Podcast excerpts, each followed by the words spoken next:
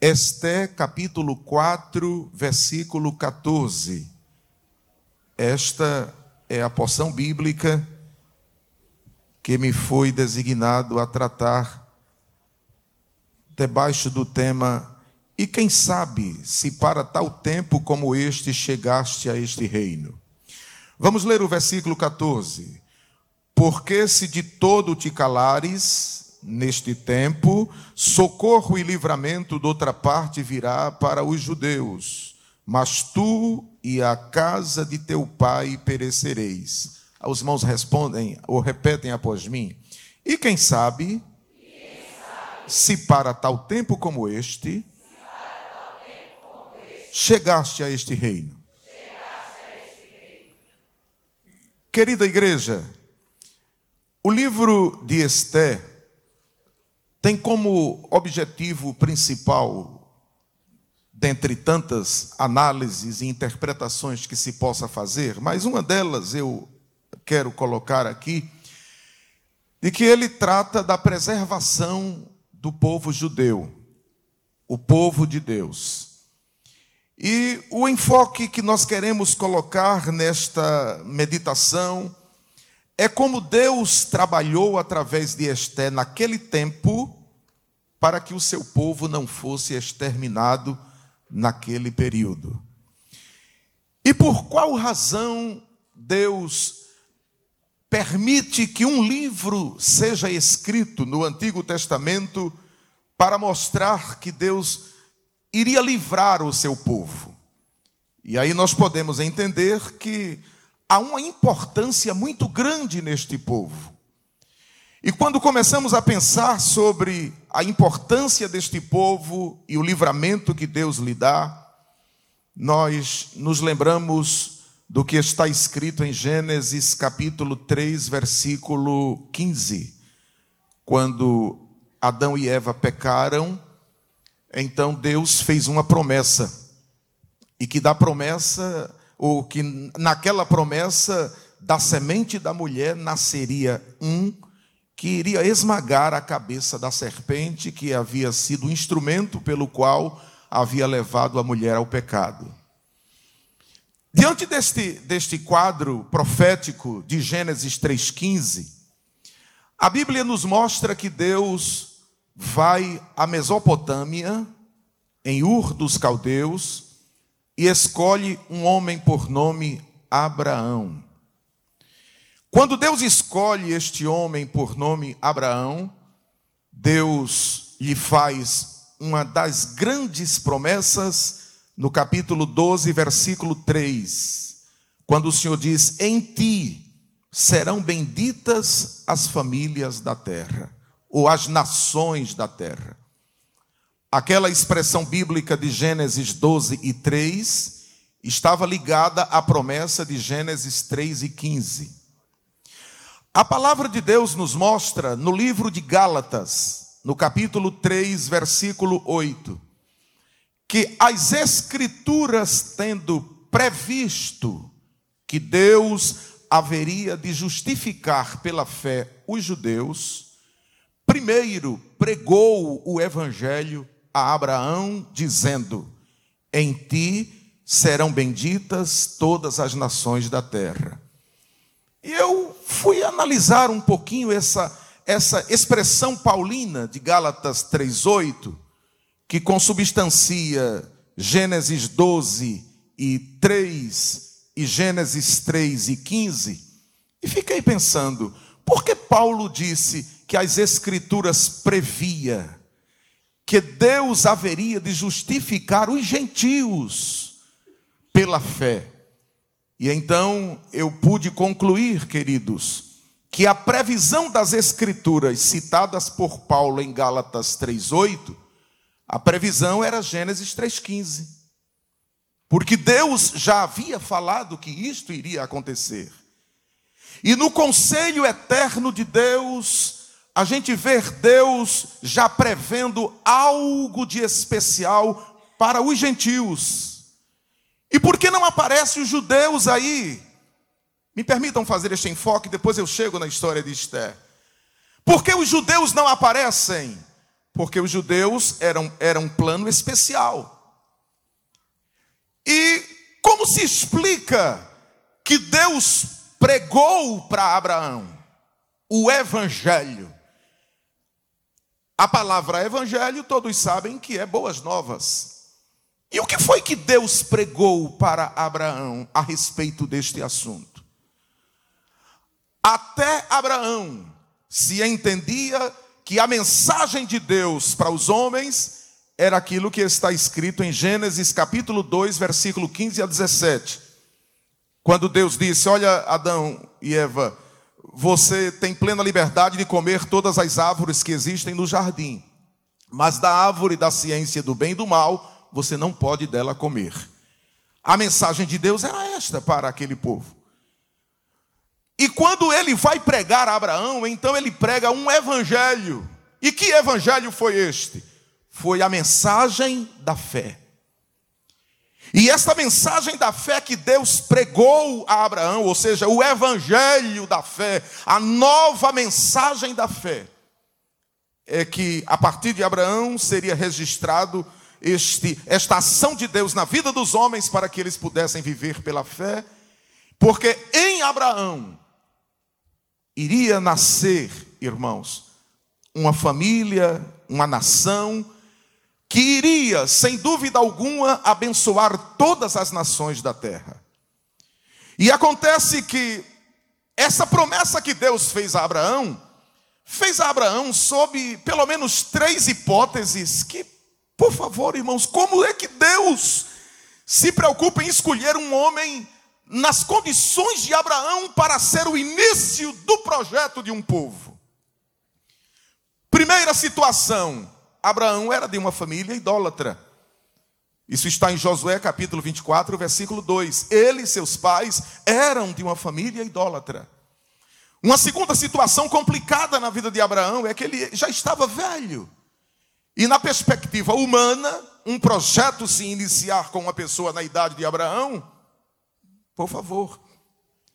E uma terceira situação na vida de Abraão é que ele casou com uma mulher estéril.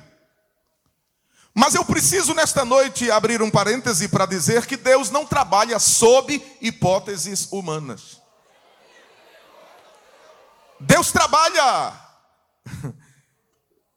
vendo o, o invisível. Deus trata o passado, o presente e o futuro como hoje. Deus chama as coisas que não são como se já existissem. Deus diz: ainda antes que houvesse dia, eu sou, e ninguém há que possa fazer escapar das minhas mãos. Então Deus não trabalha sob hipóteses humanas. Então, através de Abraão, Deus começa um povo. E esse povo que Deus começa passa por situações muito complicadas, muito difíceis, até que nós podemos chegar no tempo de Esté. E quando este povo está no cativeiro medo-persa, acontece a situação cujo quadro a gente vai analisar não pormenorizadamente, porque desde domingo esse assunto tem sido analisado aqui exaustivamente e os irmãos já estão a par da história dos capítulos do livro de Esté. Mas Deus queria preservar um povo porque esse povo era especial, irmãos. A especialidade deste povo, conforme a gente fez a análise bíblica desde o princípio, era muito grande para Deus. Porque havia uma promessa de que deste povo nasceria um que esmagaria a cabeça da serpente. E acontece, irmãos, que no quadro histórico da vida de Esté, o primeiro pensamento que eu gostaria de argumentar aqui é que Deus é onisciente e ele cria circunstâncias para realizar os seus propósitos. Acho que seria bom a gente repetir esta, esta, esta, este ponto. Repitam após mim: Deus é onisciente, Deus é onisciente. e cria circunstâncias, cria circunstâncias para realizar os seus propósitos. Como é que esses propósitos começam a se desenvolverem dentro da onisciência de Deus? Aí ele diz assim: Eu vou determinar, porque Deus não pede vou determinar a Assuero que faça uma festa de seis meses. E depois desta festa de seis meses, ele faça outra festa, outro banquete. O primeiro banquete será para os príncipes, para alto, o alto nível da minha sociedade.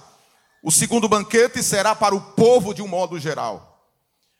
Aí a gente poderia até perguntar, mas Senhor, por qual razão, dentro da tua onisciência, tu determinastes a Assuero, rei da Pérsia, para fazer este banquete?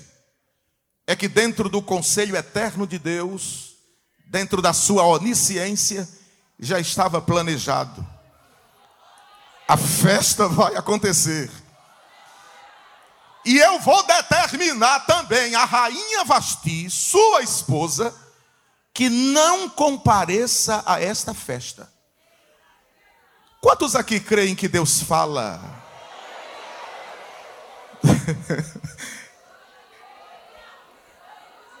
e a gente às vezes fica pensando, mas como é que pode isso acontecer? Eu estou dizendo que Deus é onisciente e cria circunstâncias para realizar seus propósitos. E quero ressaltar que não é bom a gente estar contra-argumentando os propósitos de Deus, porque João 13 e 7 diz que o que eu faço não o sabes tu agora, mas vai saber depois. Depois tu vai ter detalhes disto. Mas Deus continua trabalhando na sua onisciência e ele usa Memucan um dos príncipes do rei para dar um conselho a respeito do problema de Vasti não ter comparecido ao banquete. E Memucan, ele fala o que Deus certamente põe em sua mente. E o que Memucan, fala, o que Memucan orienta, aconselha, era que o rei destituísse Vasti. Mas como é que isso pode acontecer? É Deus trabalhando. E eu, eu quero colocar aqui com bem força neste momento, irmãos, que a gente às vezes, isso é uma aplicação, a gente às vezes está passando por uma situação, uma determinada experiência, e a gente fica preocupado. Olhe para cá, veja. Como é que o copo vai sair daqui para aqui? Como é que a campa vai ficar aqui? Como é que a Bíblia vai para chegar ali? E como é que vai ser isso? E como é que vai ser aquilo? Fica quieto, porque Deus sabe o momento certo de pegar o copo e colocar aqui. Deus sabe o momento certo e como é que ele faz para pegar a campa e colocar no, na posição certa. Ele tem o domínio de todas as coisas e na sua onisciência ele sabe como fazer.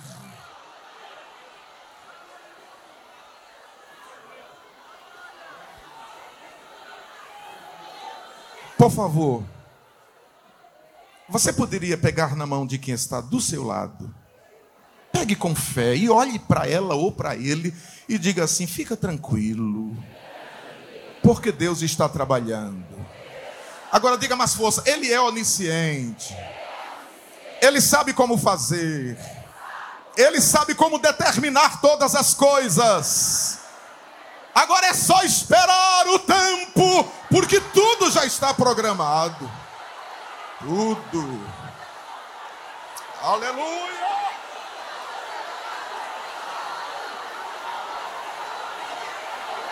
Alabasta.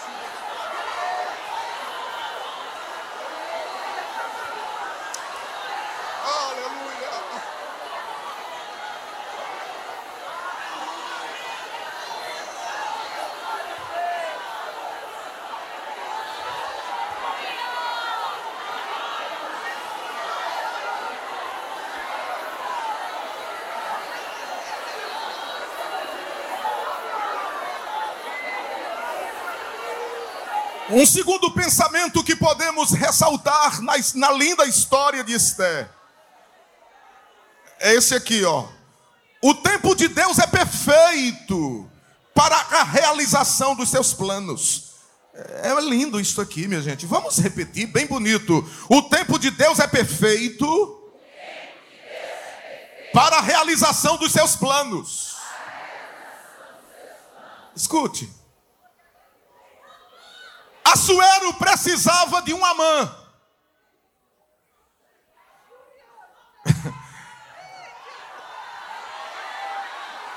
Aí a gente pergunta, mas por que, que Deus permitiu que Assuero colocasse no seu governo um cabra tão ruim? Um sujeito tão mau, complicado, vaidoso, soberbo. Mas é que Deus precisava de Amã lá, minha gente. Sabe por quê? Se Amã não fosse o que foi, se ele não tivesse alcançado o status que alcançou, ele não teria condições de pedir ao rei o extermínio dos judeus, irmãos.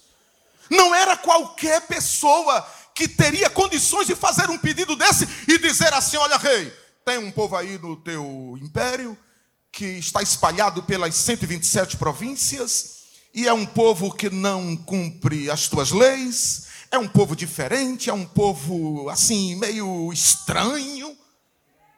E era possível qualquer pessoa chegar para o rei e dizer tal coisa? Mas o rei é determinado a escolher um tal de Amã. Olha, minha gente, existem coisas na, no plano de Deus que são realmente paradoxais. Que a gente não consegue entender por quê. Mas Amã é colocado para ser a segunda pessoa do império. E acontece, meus irmãos, que o posicionamento de Mardoqueu em não prestar continência para ele, em não se prostrar perante ele, como era comum dentre todos os servos do rei, aquilo foi enchendo o coração de Amã. E vocês sabem que existem pessoas que gostam de jogar gasolina no fogo, né? Pois bem, chegou alguns, alguns e, e disseram para, para Amã: Tu não estás vendo que Mardoqueu não se prostra perante ti, rapaz? Toma uma providência. Faz alguma coisa. E tu vai deixar isso de graça? Faz alguma coisa, rapaz. Aí acontece que Amã, com a sua autoridade, consegue o decreto para exterminar o povo judeu.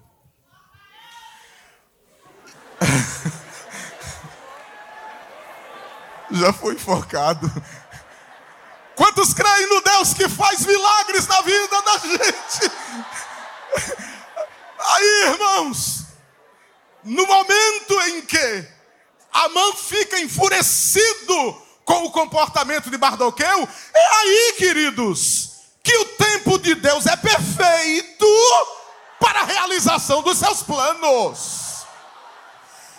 E eu tenho aqui uma colocação muito interessante para todos nós, queridos.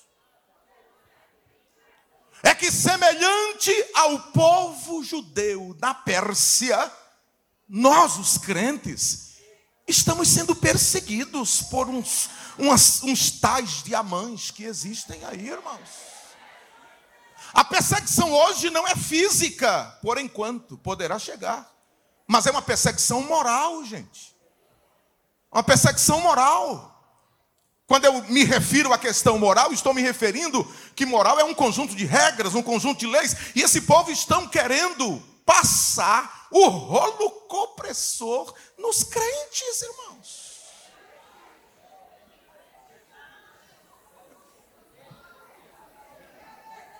E este rolo compressor que os amães estão querendo passar por cima dos crentes é porque nós estamos num tempo difícil. O tema da mensagem para a qual eu fui designado é esse. E quem sabe que para tal tempo como este chegaste a este reino. E conforme 2 a Timóteo capítulo 3, versículo de 1 a 5, nós estamos num tempo trabalhoso, gente. Conforme Mateus capítulo 24, versículo 12, nós estamos num tempo de multiplicação da iniquidade e esfriamento espiritual. Conforme segundo aos Coríntios capítulo 11, versículo 3, estamos num tempo de sutilezas. Olha aí, lição da escola dominical. Sutilezas de Satanás. Conforme Efésios capítulo 6, versículos 6 a, a 19, estamos num tempo de guerra. É guerra, irmãos. É guerra.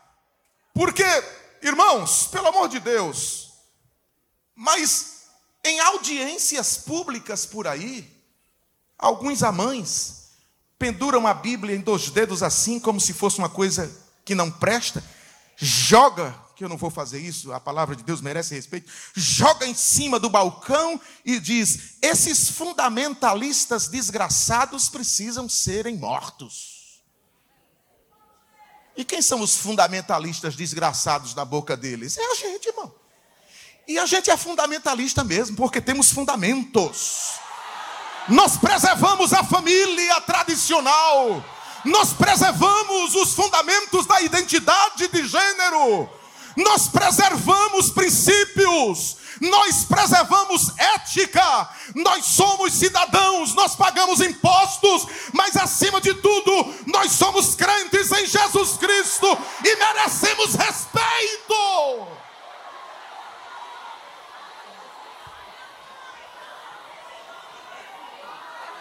De la basura becanda la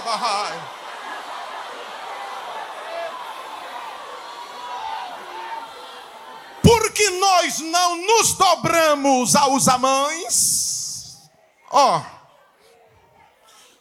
e não podemos nos dobrar. Eu venho da parte de Deus nesta noite a apenas reforçar o que o nosso pastor nos ensina firmeza, equilíbrio, santidade, santidade, firmeza, equilíbrio. Nós vamos, vamos adiante, igreja. Aconteça o que acontecer, venha o que vier, os amães da vida que se levantem para querer nos destruir, mas o rolo compressor de Amã não vai passar por cima da igreja, não, irmão. Curabacamaras. Beleca sobre de fure Esse é o tempo que Deus escolheu para a gente viver.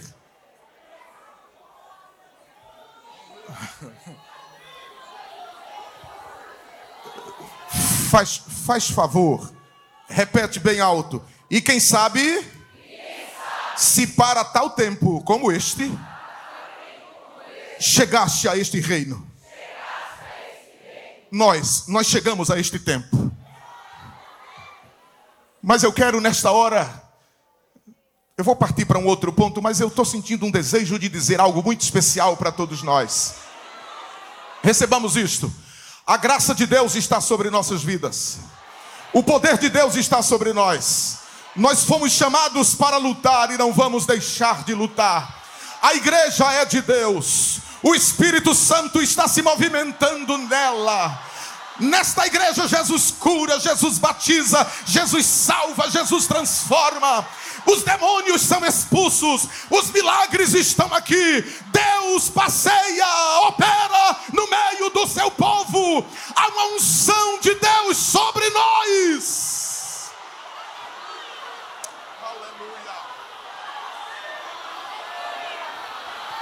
Oh!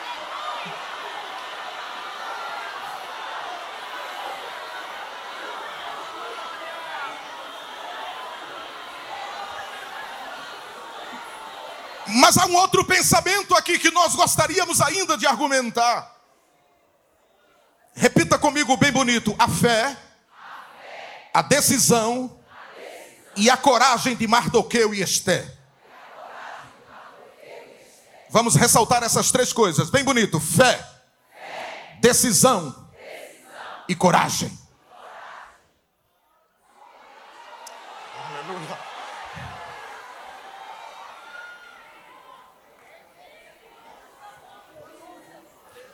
O decreto foi assinado.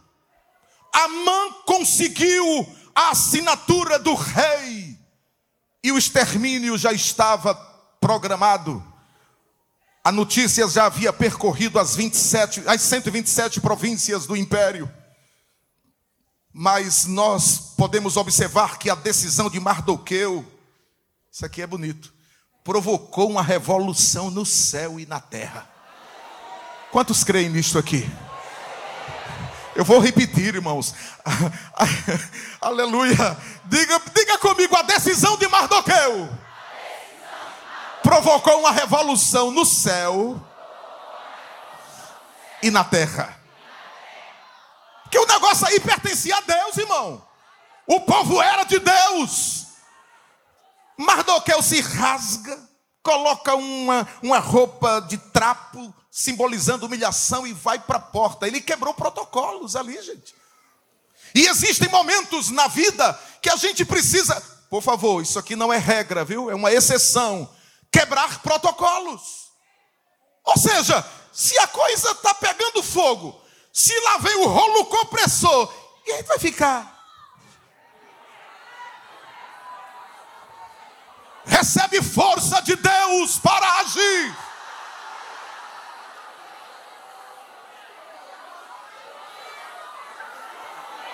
Quando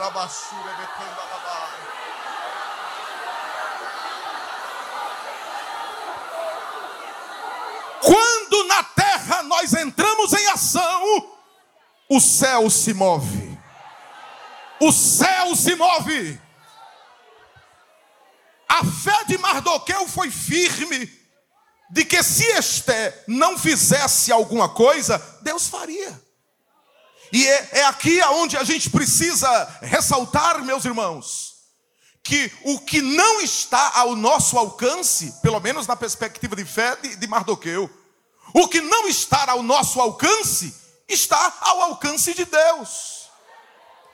Eu e você não podemos revogar determinadas leis, mas Deus pode. Existem leis nesse país que Deus pode pegar o papel e rasgá-lo todinho assim, ó. E quem é o homem para se interver na, no que Deus quer, no que Deus pode? Ele pode se interver nas decisões da ONU. Ele pode se interver em decisões particulares nossas. Mas é preciso a gente, irmãos, ser firme, crendo que o que a gente não pode fazer, Deus faz. E eu preciso fazer uma aplicação que está vindo aqui ao meu coração. Existem mulheres, existem pessoas nesse congresso que estão vivendo dias muito difíceis, porque uma decisão que não lhe compete, mas a Deus precisa ser tomada. Se prepare, porque Deus vai agir naquilo que você não pode agir. E não se preocupe como é que Deus vai fazer, como eu disse a princípio. E da maneira como Ele fizer, agradeça. Levante a mão e glorifique a Deus, porque Ele é quem sabe como fazer. Aleluia. Dentro desta questão da fé, da decisão e da coragem de Mardoqueu e Esther, a gente percebe que Esté compreendeu que o que estava acontecendo naquele contexto era uma batalha espiritual. Deixa eu repetir isso aqui. Esté compreendeu que o que estava acontecendo naquele contexto era uma batalha espiritual. E por se tratar de uma batalha espiritual, aí a gente já sabe qual é o remédio a gente já conhece quais são as armas de uma batalha espiritual.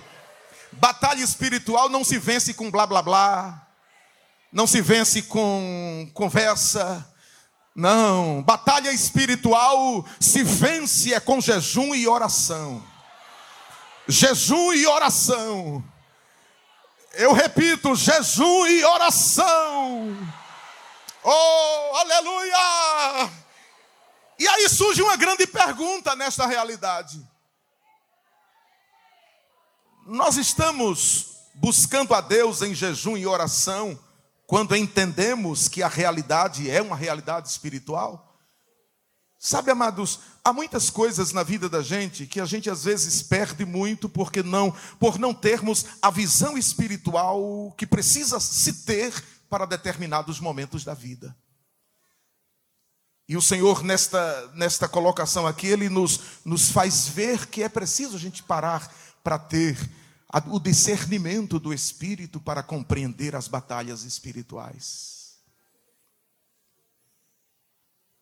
Não sei o que é que você está passando na vida, mas pergunte a Deus se isto se vence com elementos materiais ou elementos espirituais.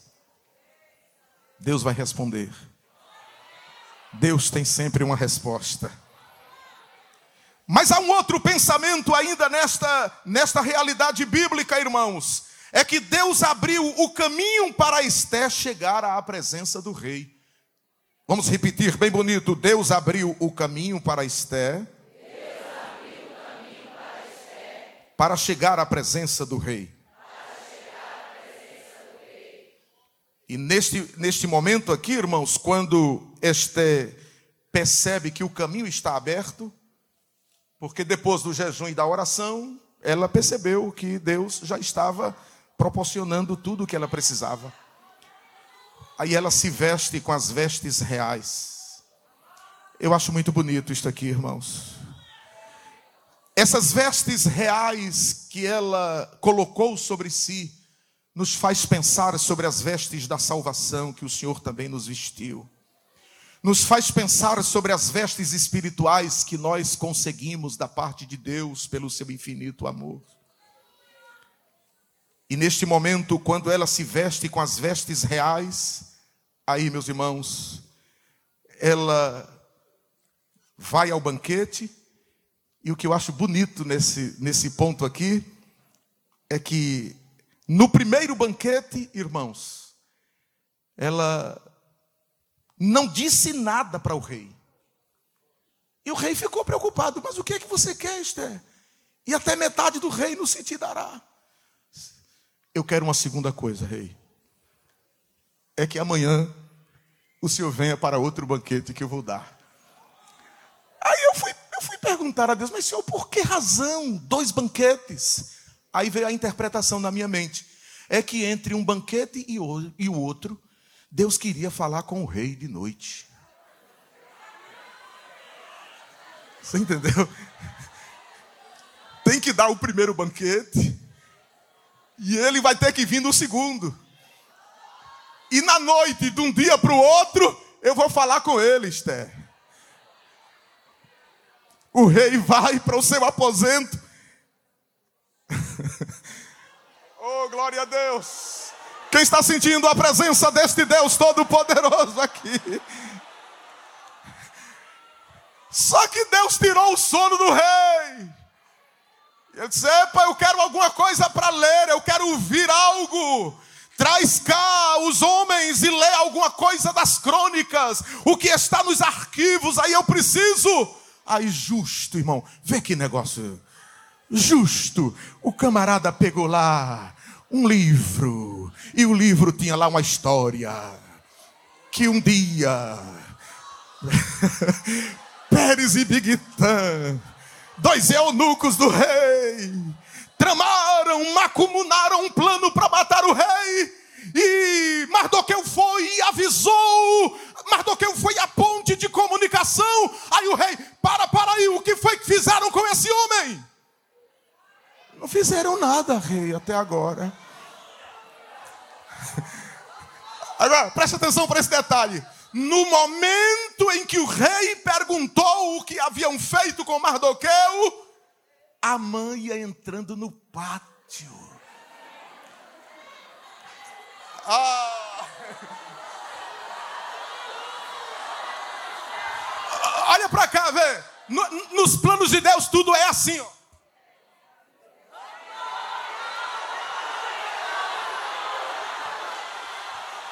O quebra-cabeça se encaixa peça por peça.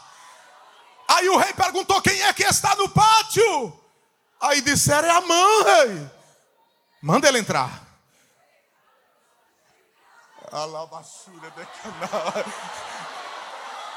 Quando a mãe entra, o rei pergunta para ele: Ô Amã, o que é que se deve fazer com um homem a quem Deus quer honrar? Oh, Deus está trabalhando ao nosso respeito. Deus está trabalhando ao nosso respeito. Ah. Pode adorar a Deus, glorifique a Ele, porque Ele está no controle de tudo.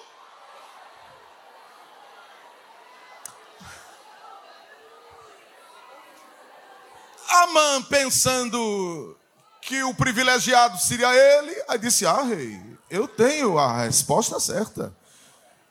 Pegue-se o cavalo que o rei monta, pegue-se as roupas reais, prepare-se todo o cavalo, coloque esse homem em cima do cavalo. Esse homem deve ser puxado, sentado neste cavalo pelas ruas de Suzã e dizendo: Esse é o homem a quem Deus, a quem o rei honra. Aí o rei disse: Pronto, Amã. É isso mesmo que você vai fazer com o judeu Mardoqueu.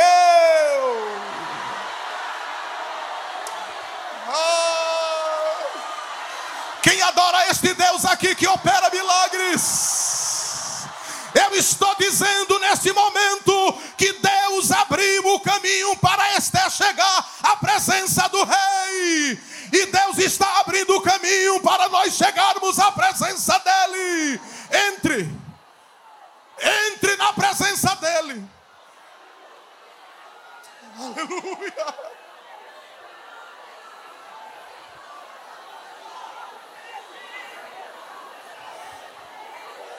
Adore a Deus, porque o cetro do rei já está estendido. Entra. Terá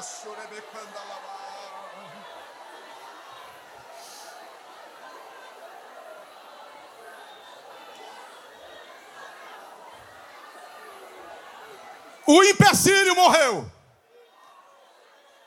Amã E agora?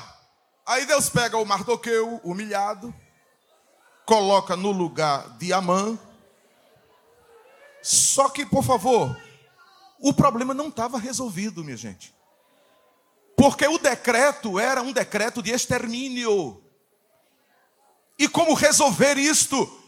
Porque, segundo a história, os decretos dos medos e dos persas não se podiam revogar. Essa era a máxima do Império Medo-Persa. E agora, como resolver essa situação? Se o decreto já foi baixado, foi determinado, foi comunicado, e agora? Eu vou pedir para a igreja dizer bem alto e bem bonito: diga comigo, para Deus! Para Deus! Nada é impossível! Oh, glória a Deus!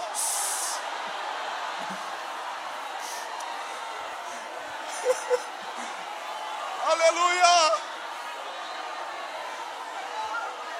Aleluia! Esse câncer não é nada para Deus. Esse problema nos ossos.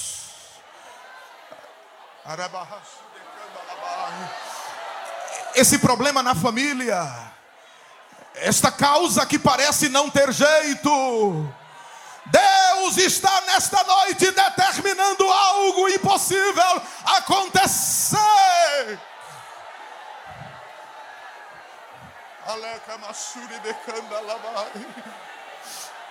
Eu sinto de Deus liberar uma palavra para muitos que estão assistindo o culto pelas redes sociais. Recebam os milagres de Deus que ora acontecem em vossas vidas, aí em vossas casas nos hospitais, nos trabalhos. Oh, em nome de Jesus, recebe o milagre vindo dos céus.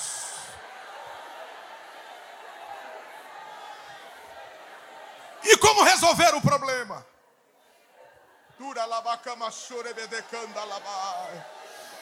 Há uma glória aqui neste lugar, irmãos. Pode glorificar. Levante as mãos ao céu e dê glória. Glorifique. Abra sua boca e dê glória. Glória.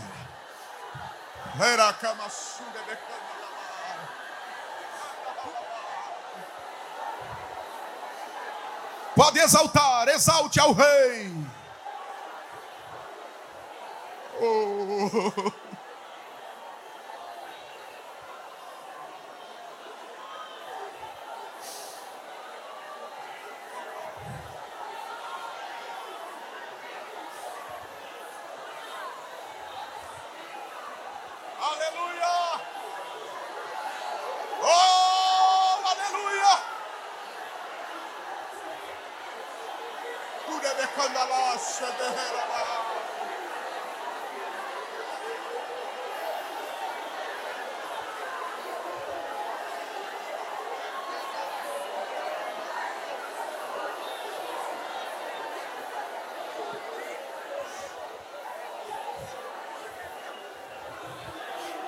Mardoqueu chega à presença do rei e pede para que algo seja feito.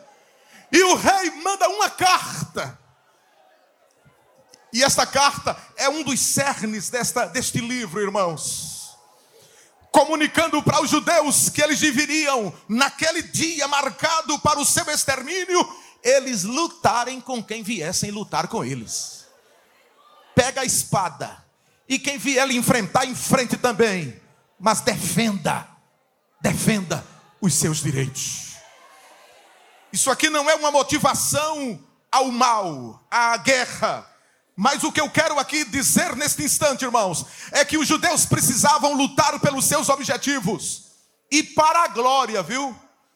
De Deus, não foi de Mardoqueu nem de Esté, coisíssima nenhuma. Para a glória de Deus, as pessoas que vieram lutar contra os judeus foram destruídas. Diga comigo, o povo de Deus teve vitória. Diga mais forte: a vitória é nossa. No poder do sangue de Jesus. Agora, pastor, me permita somente dois minutinhos. Pelo amor de Deus, irmãos. Qual é o nosso papel como igreja neste tempo? Se foi para este tempo difícil que Deus escolheu a gente, qual tem sido, qual é o legado que a gente vai deixar para as próximas gerações? Eu, eu vim com essa palavra queimando no meu coração para dizer a essas, essas mulheres: o congresso é das senhoras.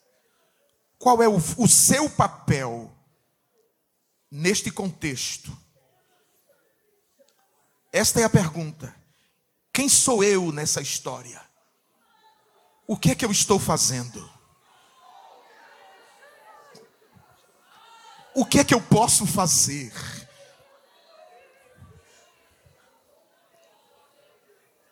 Onde está o exército de Deus aqui nesta noite? Segura a mão aí no alto. Recebe força de Deus para ser o instrumento que Deus quer que tu sejas para este tempo.